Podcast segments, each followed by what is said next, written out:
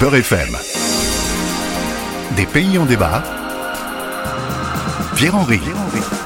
Vous vous posez parfois des questions sur l'actualité ou l'histoire, la géographie d'un pays, dont l'évocation vous est parfois familière et dont le plus souvent vous ignorez l'essentiel.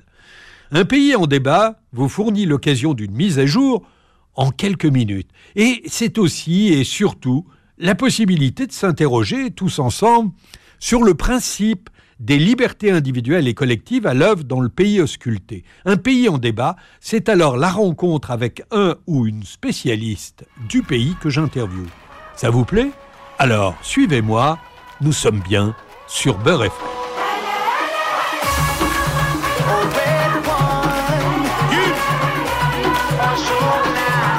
Cet air que vous entendez, vous allez l'entendre encore longtemps.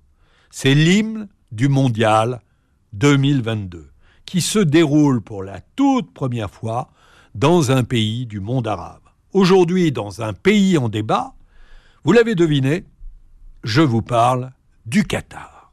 Laissez-moi vous situer. On parle de cette presqu'île de la péninsule arabique qui n'est pas plus grande que l'île de France avec Bahreïn au nord, les Émirats plus au sud et l'Iran de l'autre côté du Golfe, le Qatar est au cœur des conflits géopolitiques de la région.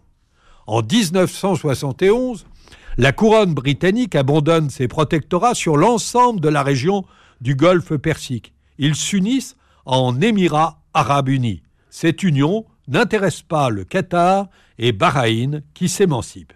Quelques années plus tard, l'économie du Qatar monte en puissance car il reprend le contrôle des sites pétroliers de son territoire.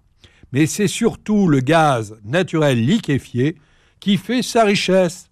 Il représente aujourd'hui 13% des ressources mondiales.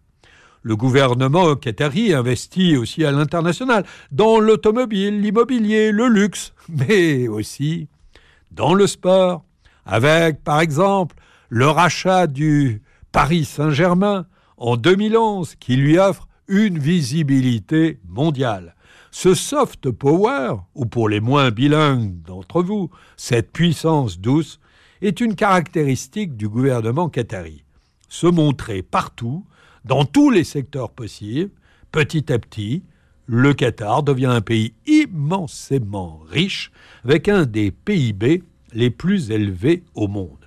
Mais le Qatar, c'est aussi la création en 1996 d'Al Jazeera, sa stratégie médiatique. La chaîne est le mégaphone de la place Tahrir en 2011 en Égypte, au Caire, et soutient 24 heures sur 24 les mouvements citoyens en Libye et au Maghreb. Ces pays voisins, l'Oman, la Syrie, le Bahreïn, connaissent aussi des soulèvements populaires. Mais Al Jazeera, surveillant ses arrières, décide de ne pas soutenir les révoltes. Il y a près de 2 millions d'habitants au Qatar, dans la moitié à Doha, sa capitale. Ces habitants ne sont pas tous qataris, au contraire. On compte simplement 12% de natifs dans le pays, le reste étant des immigrés travailleurs.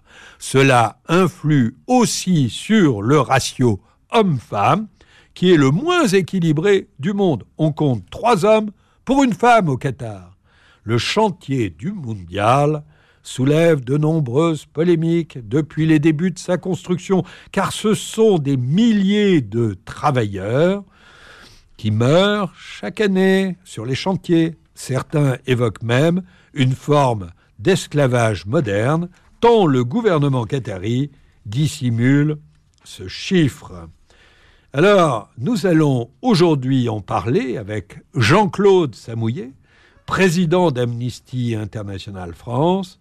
Les droits des personnes exilées sont un des combats principaux de euh, Amnesty, ainsi que la défense de la liberté d'expression. Nous allons évoquer ensemble la problématique du mondial 2022.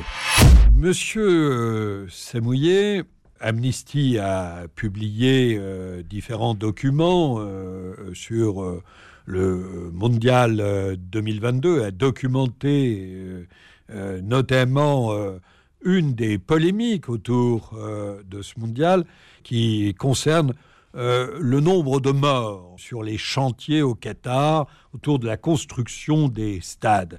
Certaines estimations font état de 6500 morts. Le Qatar conteste ces chiffres. Qu'est-ce que vous répondez à Amnesty? Nous, c'est très compliqué, c'est très difficile d'annoncer des chiffres, étant donné qu'il n'y a pas de statistiques et que le Qatar ne, communique pas là-dessus. Mais c'est vraisemblablement plusieurs milliers de morts. Le journal, anglais, le Guardian, euh, euh, parle de 6500 morts. Euh, il n'y a pas, de, statistiques. Les corps sont renvoyés aux, familles avec une explication mort naturelle, mort de mort naturelle, mort de crise cardiaque. Donc, euh, c'est très difficile d'avoir le, chiffre exact, mais c'est plusieurs, plusieurs milliers de morts. Alors, est-ce que vous pouvez expliquer aux auditeurs de Beurre FM comment le Qatar euh, a réussi à faire venir un certain nombre de travailleurs euh, migrants sur son territoire, notamment, semble-t-il, en utilisant le système de la kafala? Alors, euh, habituellement, le Qatar, c'est une toute petite population, et habituellement, ça veut dire avant le lancement des travaux du, pour, la Coupe du Monde, il y, avait à peu près, il y a à peu près un million de, travailleurs migrants qui viennent en particulier, mais pas que, mais en particulier du, sous-continent indien et de l'Afrique subsaharienne.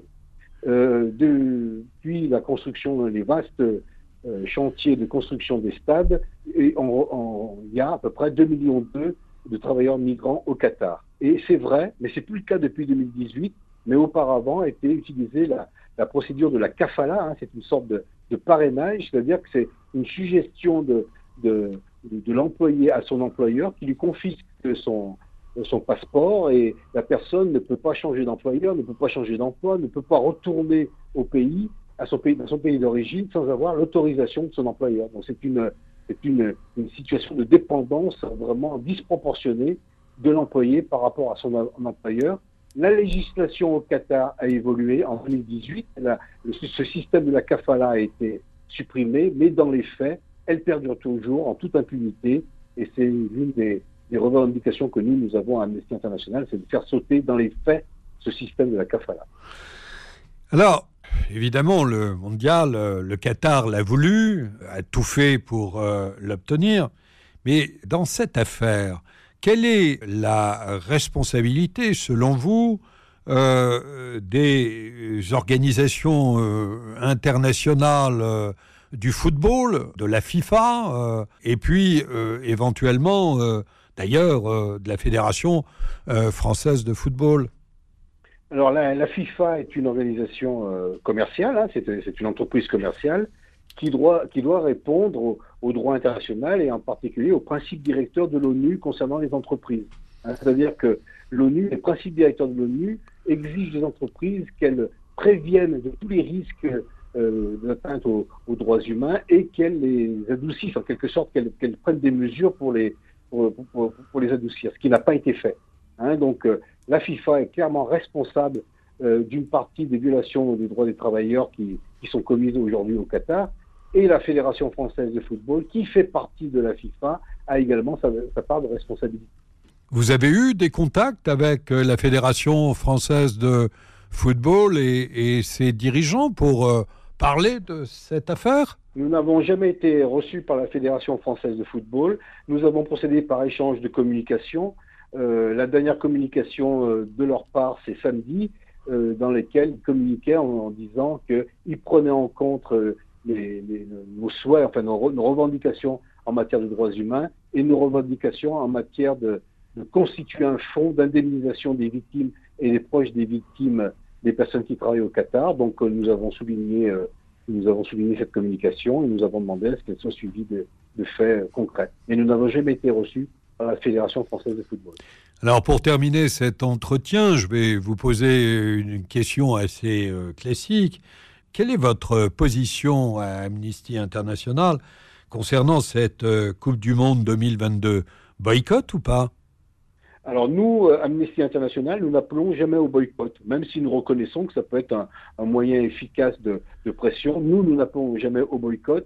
Au contraire, notre stratégie, c'est plutôt de profiter des événements internationaux qui vont être sous une couverture médiatique énorme pour documenter, alerter, dénoncer ce qui se passe dans, dans, le pays en question. Et nous profitons de cette Coupe du Monde pour dénoncer ce qui se passe au niveau des travailleurs, des, des, milliers de morts, des, salaires qui ne sont pas payés, qui sont confisqués, qui sont payés à moitié ou qui sont payés en retard, sur les conditions de vie des travailleurs qui vivent sans protection, qui travaillent sans protection par des 50 degrés à l'ombre. Donc, ces, journées infernales, ces semaines infernales, sans pause, sans jour de repos, sans jour de récupération. Nous préférons profiter de cet événement pour dénoncer ce qui se passe sur le terrain.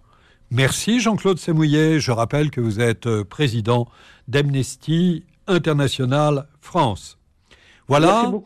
Un pays en débat, c'est terminé. Je vous retrouve la semaine prochaine.